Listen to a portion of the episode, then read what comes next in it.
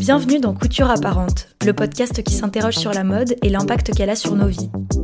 À la fois un art et une industrie, la mode soulève des questions sociales, politiques et écologiques que ce podcast aborde sans complexe. La mode et le féminisme sont-ils compatibles? Comment créer des bijoux durables? Quel est le coût d'une fabrication éthique? Est-ce que la mode discrimine les minorités? Qui sont celles et ceux qui s'engagent pour une industrie plus responsable en France Au fil des épisodes, je vais à la rencontre de marques, activistes et journalistes qui me livrent leurs réflexions sur ces questionnements modernes. Couture apparente tente d'esquisser les contours d'une mode tournée vers le futur, une mode qui incarne une vision inclusive, engagée et responsable.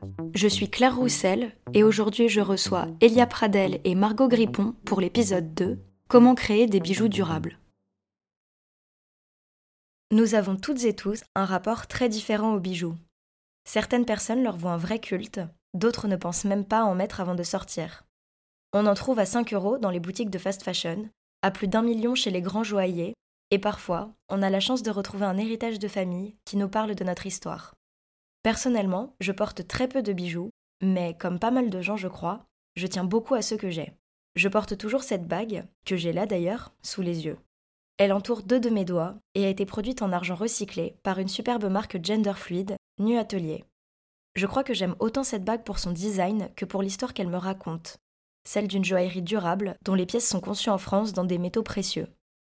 J'y vois un peu la preuve que, si on produit vraiment beau, on produit bien. Malheureusement, en 2022, l'immense majorité des méthodes de production des bijoux ne ressemblent pas du tout à ça. Pour moi, ouais, complètement, il y a beaucoup de problèmes qui sont liés à, à la joaillerie et euh, à l'industrie euh, de la bijouterie et de la joaillerie. Euh, d'une part, les problèmes sociaux et les problèmes écologiques. D'un point de vue social, tout ce qui est lié déjà aux conditions humaines des travailleurs, que ce soit dans les mines d'or par exemple, ou le travail des enfants notamment. Je lisais un article la dernière fois qui disait que une mine au Congo notamment, dans une mine au Congo, près de 40% des, euh, des gens qui travaillaient dans cette mine avaient entre 5 et 14 ans. Ça pose de réelles questions sur euh, notre condition, notre façon de, consommer des bijoux et, et le traitement qu'on réserve à ces hommes et ces femmes et ces enfants qui, qui vivent à des kilomètres de nous. Donc voilà. Elia Pradel est la créatrice d'Anisset, une marque de bijoux upcyclés qu'elle réalise elle-même à la main sur Paris. Issue du monde de l'entrepreneuriat et du mécénat, elle a longtemps voulu créer sa propre marque qui porterait les valeurs sociales et écologiques qui la guident. Je suis bien contente qu'elle se soit lancée, car elle raconte des histoires trop peu valorisées grâce à Anisset. Et d'un point de vue écologique, évidemment, après, je ne sais pas si tout le monde en a conscience, mais une fois qu'on s'intéresse un peu au sujet, on se rend compte que cette belle bague, par exemple, qu'on voit à notre doigt, qu'on achète dans une bijouterie, ou ces, ces jolies boucles d'oreilles qui sont en or ou en plaqué or, en fait, Qu'est-ce qui se cache derrière ben, Par exemple, pour une alliance, je lisais euh, cet article, pour une alliance, euh, il faut près de 10 tonnes de cyanure pour réaliser juste une alliance, par exemple. Donc ça pose de sérieuses questions. Et quand on, se, on regarde un peu le mécanisme de fabrication de l'or, notamment, euh, pour extraire 10 tonnes d'or, il faut déverser et utiliser près de 13 tonnes de cyanure. Donc ça pose clairement la question de la pollution de nos sols, la pollution de nos eaux. Euh, et pour moi, c'est un problème qui est réel, qui commence aujourd'hui à être traité notamment via des labels, euh, des labels écologiques, notamment avec l'or euh, Fairminded par exemple, ou l'or un peu plus écologique. Mais pour moi, c'est clairement pas suffisant puisque ça pose quand même la question de l'extraction des métaux et l'extraction de, des matières précieuses. C'est d'ailleurs la raison pour laquelle j'ai fait le choix d'utiliser plutôt de l'upcycling et pas de la production notamment de nouvelles matières premières et de nouveaux objets. Ça, ça concerne donc plutôt la joaillerie, mais pour moi, il y a aussi un problème dont on ne parle pas suffisamment, qui euh, concerne la bijouterie fantaisie, et notamment tout ce qui est euh, bijouterie en plaqué or, l'argent, on en parle un peu, mais par exemple, pour ce qui est de la bijouterie fantaisie, il n'y a aucune euh, réglementation, il n'y a aucun label, à part le niveau de plomb ou de nickel contenu en fait dans nos, dans nos bijoux. Une étude disait sur les bijoux fantaisie, j'étais choquée quand j'ai lu ce chiffre, près de un bijou sur quatre en France qui a été euh, évalué et analysé contenait finalement des doses de plomb et de nickel euh, supérieures aux normes européennes. Donc euh, c'est clairement problématique. En ce qui concerne la bijouterie, aujourd'hui, il n'y a aucune réglementation. Et, et, ça reste quand même une part importante de l'univers de la bijouterie. Les catastrophes sociales et environnementales pointées par Elia sont également évoquées par mon autre invité, Margot Grippon, qui appelle également à observer l'impact du traitement des matières tout au long de la supply chain. Quand on pense aux enjeux sociaux et environnementaux qui sont liés à la fabrication des bijoux, je pense qu'on pense plus souvent à l'extraction des matières premières, à l'extraction euh, des métaux ou des pierres précieuses, parce que ça peut, euh, bah dans certains cas, euh, les populations sont exploitées, les, les, mines, enfin les conditions d'exploitation sont désastreuses dans certains cas. Donc c'est vrai qu'il y a aussi des problèmes de déforestation, des problèmes de mouvement de population. Enfin bref, c'est pas très joli. Euh, c'est pas très joli. Après, c'est vrai que je pense qu'il faut prendre aussi un peu plus de recul euh, et pas penser uniquement euh, à cette partie, mais vraiment à toute la chaîne de valeur. Donc, que ça soit du choix de l'atelier, au choix du packaging, par exemple, et ça fait aussi partie prenante de la chaîne de valeur de ce qu'on propose. Euh, et, en tout cas, moi, c'est pour ça que j'ai fait attention à travailler avec euh, des, entreprises, des partenaires qui ont à cœur ces normes euh, sociales, environnementales dans leur travail pour éviter au maximum voilà, d'aggraver ces problèmes qui existent déjà et qui ne sont pas jolis. Après plusieurs années à travailler dans les cosmétiques, Margot a fondé Okan Studio. Cette marque de bijoux à l'esthétique sculpturale était un projet dont elle avait envie depuis longtemps, mais qu'elle n'osait pas entreprendre. Finalement, Okan naît juste avant le Covid, et Margot ne se contente pas de produire de belles pièces. Elle utilise des matériaux recyclés pour ses bijoux et les fait réaliser dans un atelier portugais éthique dont nous vous parlerons plus tout à l'heure. Elia et Margot ont créé deux marques magnifiques qui ne se ressemblent pas du tout. Mais vous l'avez peut-être remarqué, un point commun les unit. Elles font leur maximum pour ne pas utiliser de matières premières grâce à l'upcycling et au recyclage. Ces deux méthodes de production, qu'elles vont bientôt vous détailler, s'inscrivent dans le principe de circularité. La circularité, en l'occurrence la joaillerie et la bijouterie circulaire, c'est le fait de designer, produire et gérer les matériaux de façon à ce qu'ils puissent être réutilisables et réutilisés pour éventuellement être dans un cercle vertueux qui ne nécessite plus l'extraction des matières premières. Pour l'industrie de la mode, c'est un concept absolument essentiel afin de réduire son impact environnemental causé par la surproduction et le gâchis. Et comme nous l'ont expliqué Margot et Elia, les matières premières qui composent nos bijoux provoquent de véritables catastrophes. Alors c'est vrai, il existe des exceptions. Pour l'or par exemple, le label Fairmind, très fiable, certifie des mines à petite échelle, gérées de manière écologique par des communautés locales. Pour les diamants, certaines marques utilisent ce qu'on appelle des diamants de synthèse, qui sont produits en laboratoire dans des incubateurs de molécules de carbone. Mais malheureusement, ces exemples sont des cas rarissimes. Pour vous donner une idée, il n'existe que 6 mines certifiées Fairmine dans le monde. Alors pour le moment, la circularité reste l'une des façons les plus sûres de garantir des bijoux à faible impact.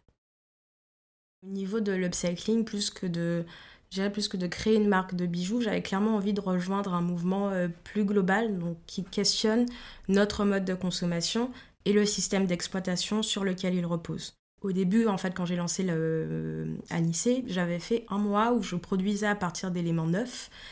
Et pour moi, en fait, j'avais clairement un problème de conscience à présenter les pièces, à en parler.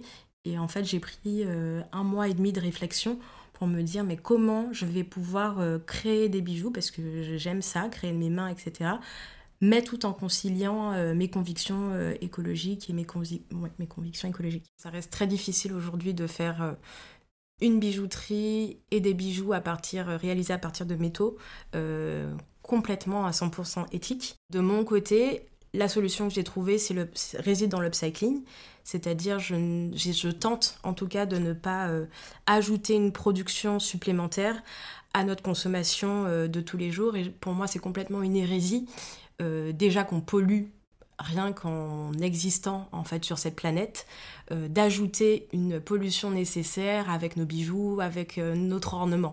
Via l'upcycling et via la réutilisation de, matériaux qui existent déjà, pour moi c'est l'une des solutions pour réduire notre impact écologique et l'impact écologique de la bijouterie. Mais encore une fois, par exemple, encore aujourd'hui, je ne clame pas être à 100% éthique, puisque j'utilise encore euh, certains matériaux euh, neufs, notamment les apprêts de boucles d'oreilles qui restent neufs, ou des, liens, euh, des anneaux pour lier les éléments entre eux. Aujourd'hui, je dirais que je suis à 80% de matériaux réutilisés qui existent déjà, et l'objectif, ce serait vraiment d'atteindre soit les 90, soit les 100%. Euh, et donc je lance un appel si quelqu'un euh, peut m'aider sur ce sujet, parce que j'aimerais par exemple à travers les, les apprêts de boucles d'oreilles, soit aller vers euh, des matériaux recyclés ou qui existent déjà, soit via, via de l'argent ou de l'or recyclé, pour être vraiment clean à 100%. Pour moi, l'upcycling, ouais, c'est vraiment la méthode la plus éthique possible, puisque tu réutilises des matériaux qui sont existants moi, par exemple, euh, j'ai fait le choix euh, conscient d'aller vers une production locale et une euh, façon aussi de chercher, trouver mes matériaux en local. Donc aujourd'hui, je vais chiner notamment dans des brocantes auprès de particuliers, pas mal, et j'ai notamment, avec les années, pu développer des réseaux, soit de professionnels, soit de particuliers, dont je suis assez proche maintenant et que je vais voir régulièrement. Donc pour moi, c'est vraiment euh, tout bénéf de pouvoir euh, enfin, jouir de ce privilège, quoi, d'avoir ces matières premières aussi proches de soi. C'est-à-dire qu'aujourd'hui, je peux appeler euh, un professionnel ou un particulier et, chercher des matières premières. Pour moi, c'est vraiment un luxe. Et en choisissant ce processus, j'avais clairement envie de proposer une alternative à un système de production excessif. C'est-à-dire, j'ai fait le choix de produire moins, mais mieux, et en circuit court. Et ça, pour moi, c'était euh, c'était vraiment hyper important euh, dans ce choix d'upcycling. Avec ce témoignage, Elia nous démontre comment l'upcycling crée un avantage écologique évident. En récupérant des bouts de bijoux et en les assemblant pour créer de nouvelles pièces, elle réduit drastiquement l'impact de sa production. Bien sûr, comme elle l'explique, c'est compliqué de faire à 100% dans la circularité, c'est également ce que nous raconte Margot, qui essaye de son côté d'utiliser des matériaux recyclés au maximum. Donc j'ai choisi de travailler avec l'argent et le vermeil, euh, parce que ce sont tous les deux des métaux précieux recyclables. Après, euh, en tant que tel, l'argent que j'utilise n'est pas à 100% recyclé, mais il est en bonne partie. Et ce qui est très rassurant, c'est que donc il est euh, issu du recyclage en fait de déchets joyés euh, qui sont euh, du coup retraités par un, affineur, donc là en l'occurrence pour moi en Allemagne. Donc mon atelier se fournit en Allemagne. Et ce qui est très important aussi, c'est que donc, tout est tracé. Et il y a même une certification sur, euh, sur cet argent. Donc c'est un gage de transparence qui me tient à cœur. Fait qui est important, c'est qu'à la différence par exemple de l'industrie de la mode, dans le bijou, la production d'un bijou finalement c'est quelque chose qui est à circuit fermé on va vraiment dépenser, on va utiliser la juste quantité de métaux. Alors bien sûr, il va y avoir quelques déchets, mais ces déchets sont réinjectés soit dans des prochaines fontes, soit sont réutilisés euh, pour euh, justement par des affineurs, ils sont retraités pour ensuite être réinjectés dans euh, bah, des grenailles qui vont être ensuite commandées par des ateliers. Donc c'est vraiment un cercle vertueux que je trouve vraiment génial. Utiliser des métaux circulaires permet de réduire l'impact originel des bijoux, mais comment s'assurer que cette démarche raisonnée se poursuit lors de la production? Pour Elia, c'est simple, elle fabrique elle-même ses bijoux en circuit local et avec beaucoup de talent. Margot, de son côté, a mis en place une solution éthique plus complexe. Elle a cherché un atelier. Je lui ai demandé quels critères elle avait utilisés pour s'assurer que ses créations étaient éthiques de la conception à la fabrication. Alors je dirais que le premier point pour moi, ça va être la direction artistique. Mon ambition, c'est de créer des pièces qui soient iconiques, qui répondent pas à une mode, mais vraiment à un pur style.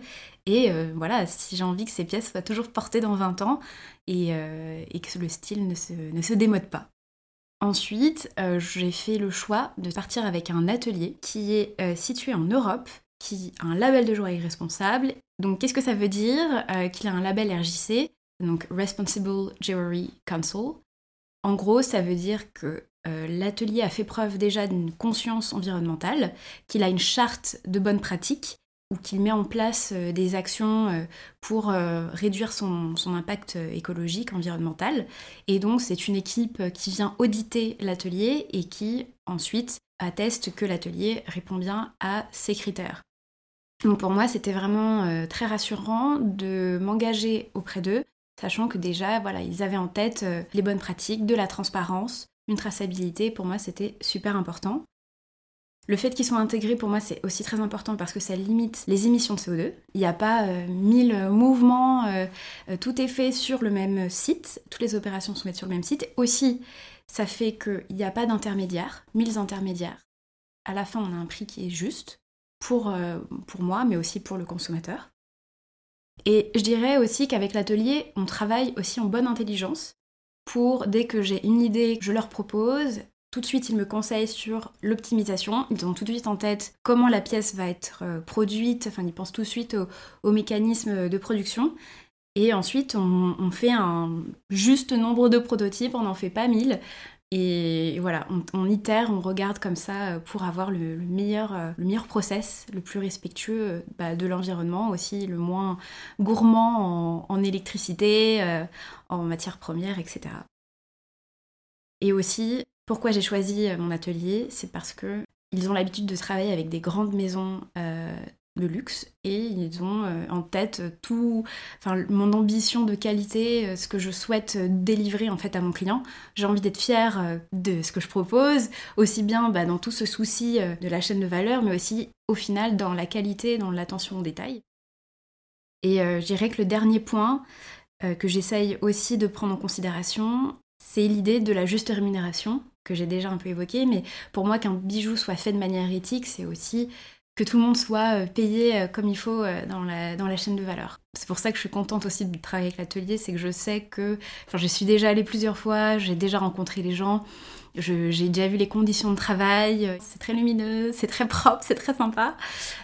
donc, donc voilà, je suis plutôt comment dire, je, je, suis rassurée de, de me dire que dans, dans l'histoire, euh, dans la création du bijou, eh bien, euh, tout le monde euh, a voilà, sa, juste, rémunération et ça donne encore plus de valeur, je trouve, au bijou. Comme vous pouvez le voir, Margot et Elia ne ménagent pas leurs efforts pour concevoir des bijoux les plus durables possibles. En plus des avantages que nous venons d'évoquer, Elia m'a confié un dernier aspect, émotionnel cette fois, de l'upcycling. Pour elle, c'est une façon d'explorer nos histoires. L'histoire de celles et ceux dont elle récupère les fragments de bijoux, bien sûr, mais aussi son histoire personnelle et son rapport à sa propre identité. Et en plus, en étant proche géographiquement, ça permet aussi, je trouve, d'être proche de l'histoire euh, des bijoux, puisque forcément, euh, t'échanges en fait avec cette personne que tu rencontres, t'échanges avec ce professionnel que tu rencontres, t'échanges avec ce particulier que tu rencontres, et en fait, euh, pour moi, ça va dépasser juste euh, le bijou. Pour moi, c'est vraiment une histoire que je vais en fait réécrire, que je vais réinterpréter avec ces gens, et c'est ça pour moi qui est vraiment intéressant en fait dans cette démarche de upcycling. J'avais une, anecdote par exemple euh, autour de ça. Pendant le confinement, ben, j'habitais dans le 19e et là, euh, il y a un fort réseau associatif dans le, dans le 19e, vers Jourdain justement. Et, j'avais mis en place ces réseaux de, de, particuliers. Donc on essayait en fait dans les conditions euh, du Covid, quoi, de, chiner des pièces. Et j'étais tombée sur une, une dame passionnante vers Belleville qui, euh, cette dame, elle avait récupéré donc une boîte énorme de vieux bijoux euh, de son amie, qui malheureusement était morte, pas du Covid, ouais, un peu histoire macabre, mais quand même assez incroyable. Donc j'avais cette, espèce de belle boîte euh, du 19e siècle et avec énormément de bijoux euh, et c'était incroyable. Et du coup, quand j'ai rencontré cette personne, elle m'a aussi transmis en fait cette passion du bijou qu'avait euh, la propriétaire en fait de cette boîte. Et ça, j'ai trouvé ça vraiment génial. Et pour moi, au-delà de l'aspect créatif, au-delà de l'aspect écologique, il y a aussi l'aspect émotionnel qu'on peut voir ou non. Hein. mais moi, j'ai choisi de, de, voir aussi cet aspect dans l'upcycling qui est passionnante. Pour moi, il y avait aussi une dimension, euh, je dirais, sociétale ou sociale, non plutôt sociétale, dans l'upcycling et une question notamment à travers euh, sur notre génération et sur nos identités. Parce que pour moi, quand je crée par exemple des bijoux, quand je vais briser des chaînes, quand je vais les dissocier, quand je vais les associer, pour moi, ça pose clairement des questions sur nos identités, sur qui nous sommes, euh, comment nous nous construisons en tant qu'humains, avec toutes ces identités euh, plurielles, avec aussi toute cette histoire. Et au-delà de donc tous les aspects que j'ai cités, et de l'aspect esthétique évidemment dans, dans l'upcycling, pour moi, il y a aussi cette forte dimension euh, sociétale, je dirais, dans, dans, dans l'upcycling.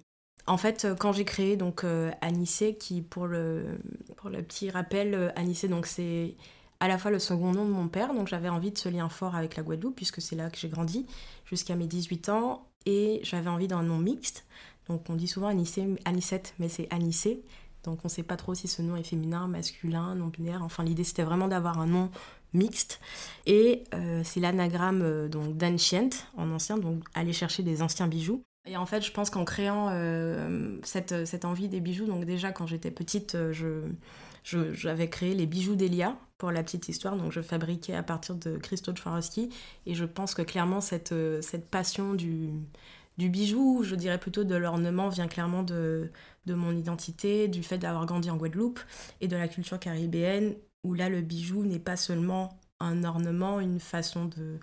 Enfin, n'est pas seulement un ornement, mais ils interrogent également euh, les identités qui nous composent et notre vécu. C'est-à-dire que le bijou en Guadeloupe est une véritable institution euh, euh, et, à ma connaissance en tout cas, même en ayant voyagé et tout dans le monde, il y a des bijoux, des formes de bijoux, des formes de mailles, des, oui, des formes qu'on retrouve qu'en Guadeloupe ou que dans, la Caraïbe, je dirais, et qui sont liées intrinsèquement à l'histoire et au vécu en fait des gens donc en Guadeloupe. Et c'est, je pense que c'est de là que me vient cette, cette passion du, bijou. C'est pour ces raisons que j'ai choisi de récupérer des chaînes, de les casser, de les recomposer, de chiner des fragments de bijoux de famille pour raconter en fait qui nous sommes aujourd'hui et euh, quelles personnes nous sommes aujourd'hui, quelles identités nous formons aujourd'hui.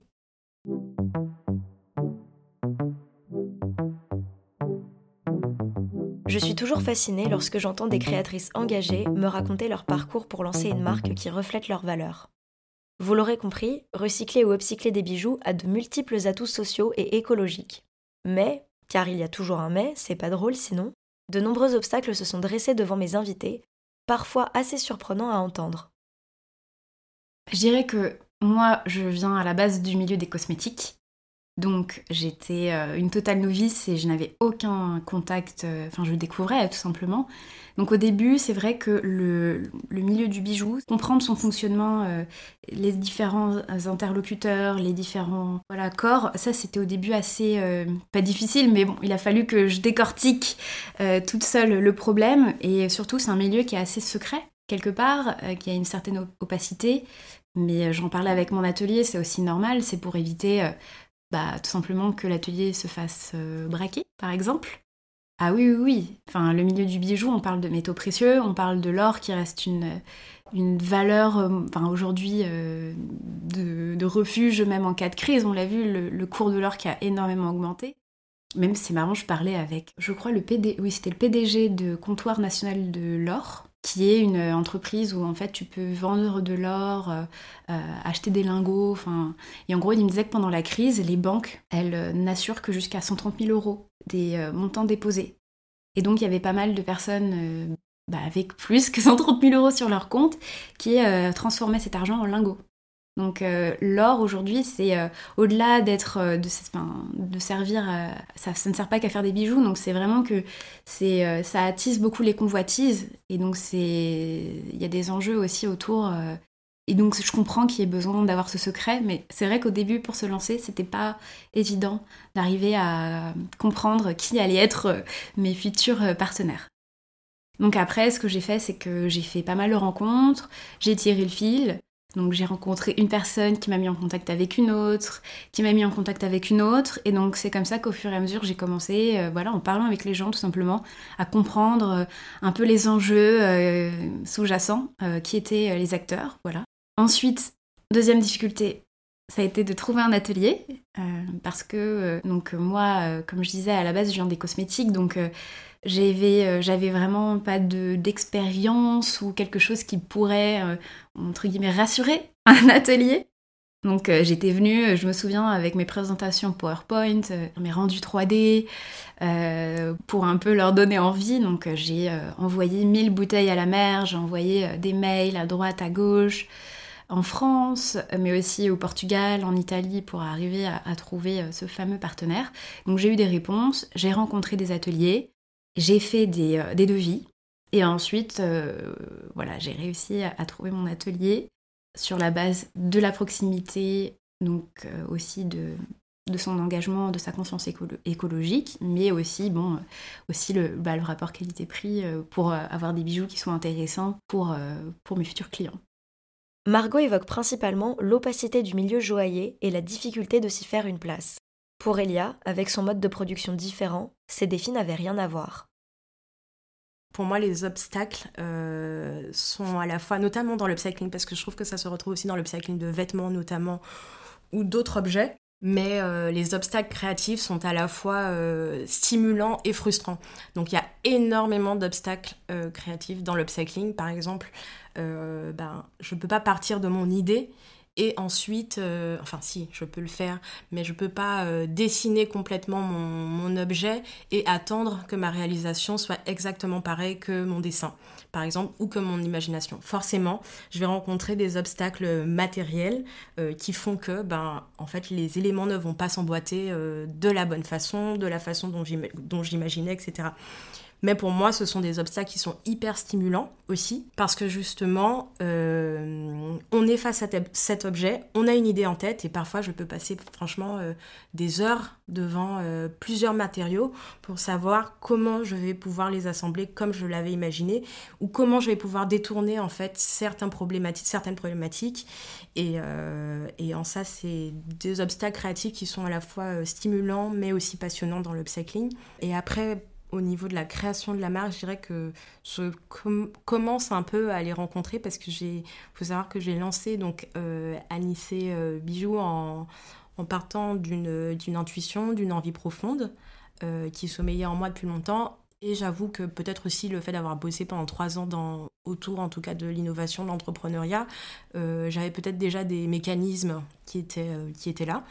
Et, euh, et j'ai pas eu l'impression d'avoir beaucoup d'obstacles euh, au début. Mais par contre, en voulant grandir, même si on essaie de grandir de façon raisonnée, il y a énormément d'obstacles, que ce soit des obstacles financiers, des obstacles matériels, des obstacles dans les fournisseurs qu'on peut rencontrer. Euh, oui, il y en a beaucoup. Le chemin pour créer des bijoux durables est marqué par des difficultés en tout genre. Et comme si ça ne suffisait pas, un nouveau venu s'est ramené dans l'équation en 2020. Ça fait bientôt deux ans qu'il nous confine, nous angoisse et globalement grignote nos vies sociales et professionnelles avec une détermination sans faille. Vous voyez très bien de qui je parle. Le Covid-19 a provoqué une crise sans précédent et son impact s'est beaucoup fait sentir sur les marques. Et je dirais que le dernier point, pour moi, la dernière difficulté, bon, il y en a mille, hein, mais si, pour simplifier, je dirais c'est la crise qu'on vit actuellement. Euh, c'est pas anodin parce que en tant que jeune marque, moi je me suis lancée il y a deux ans, euh, j'ai été touchée quasiment tout de suite par la crise. Donc euh, six mois après le lancement, euh, on était confinés. Donc ça a eu, on va dire pour moi, deux conséquences majeures. La première, c'est l'augmentation très forte du prix des métaux précieux, donc l'argent et l'or. Donc moi, ça m'a obligée, entre guillemets, à introduire une nouvelle gamme plus accessible en laiton pour ne pas perdre euh, tous mes clients que je commençais à peine à, trouver. Et ensuite, deuxième point, c'est effectivement sur euh, l'acquisition de nouveaux clients. Euh, c'était bah, du coup très difficile. Enfin, de, on pouvait rien faire vraiment pour se faire connaître. Et c'est vrai que, en tout cas, pour une marque comme la mienne, continuer à s'autofinancer avec ces difficultés à trouver des nouveaux clients, c'était pas, c'était pas évident non plus. Ouais, en fait, t'es armé de plein de, plein de mais si après t'as pas de cash, t'as pas de cash en fait. C'est vrai que derrière tout ça, on, parle quand même d'entreprises qui ont besoin d'avoir des fonds, d'avoir des, clients, et c'est vrai que, en tout cas, une jeune, marque qui se lance, l'acquisition, c'était compliqué, quoi. Après, je dirais que c'est une force, et en même temps, c'est... je, vois par rapport à certaines concurrentes qui euh, soit venaient tout juste d'ouvrir une boutique, donc euh, oups, soit euh, avaient des employés. moi, j'avoue, je me suis lancée, j'étais je travaille de mon studio, donc euh, j'ai eu à licencier personne. Euh, j'ai pas eu, euh, pas perdu des fonds dans un loyer, donc j'étais quand même, on va dire, protégée. Après, c'est vrai que ça m'a mis des bâtons dans les roues, mais ça m'a aussi forcé à trouver des solutions pour trouver ses clients. Malgré les obstacles, il me semble que de plus en plus de marques se questionnent sur l'impact social et environnemental de leurs bijoux. J'ai demandé à mes invités si elles ressentaient cette prise de conscience chez d'autres marques, dans l'industrie en général et chez les consommatrices et consommateurs.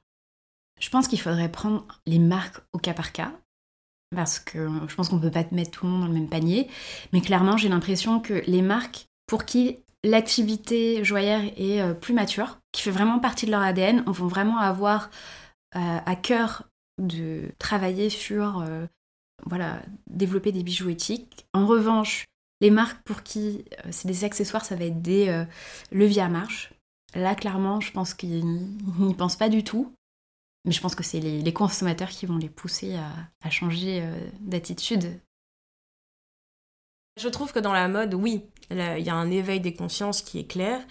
Dans la bijouterie, ça commence à se faire, notamment via les labels, mais ça reste encore la joaillerie. Mais dans la bijouterie, euh, j'ai pas l'impression que les choses bougent euh, énormément, si ce n'est à travers les marques d'upcycling ou les marques qui vont utiliser de l'or recyclé ou des labels. Ça, évidemment, donc ça, c'est une évolution qu'on voit ces dernières années qui est positive et qui est euh, top. Mais sinon, euh, au niveau du consommateur, on n'en voit pas forcément euh, un réel éveil des consciences. C'est-à-dire, peu de personnes autour de moi réfléchissent en fait à la provenance de leurs bijoux quand ils en achètent. Quoi. C'est juste parce que je suis dedans qu'ils se disent Ah oui, c'est vrai, en fait, les bijoux, ça pollue aussi, en fait. Donc c'est un peu le, prolongement de la mode, mais euh, ça reste pour moi le parent pauvre un peu de la mode. Euh, Les expériences de Margot et Elia diffèrent légèrement, mais elles se rejoignent sur un point. Au sein de l'industrie, comme chez les consommateurs, le manque d'intérêt pour les bijoux durables se fait encore sentir. C'est pourtant essentiel de questionner nos modes de production et de consommation si on veut lutter contre les injustices sociales et écologiques. Okan et Anisset font partie d'une avant-garde qui ouvre courageusement la voie sur ces questions et qui démontre qu'une joaillerie durable, malgré les obstacles, est possible. Alors, qu'est-ce qu'on attend?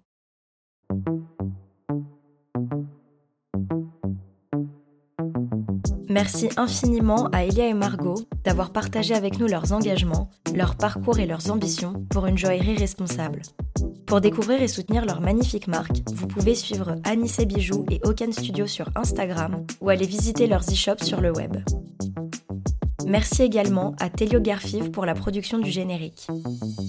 Vous avez aimé l'épisode? C'est le second de Couture Apparente podcast et je suis très émue de pouvoir enfin le partager avec vous. Pour m'aider à faire connaître le projet, n'hésitez pas à lui mettre une très bonne note sur les applications d'écoute, à en parler à vos proches et à le partager sur les réseaux sociaux. En parlant de ça, vous pouvez aussi suivre coutureapparente.podcast sur Instagram afin de ne manquer aucune de nos actualités. Je vous remercie pour votre soutien et je vous donne rendez-vous le 1er mars pour le troisième épisode de Couture Apparente.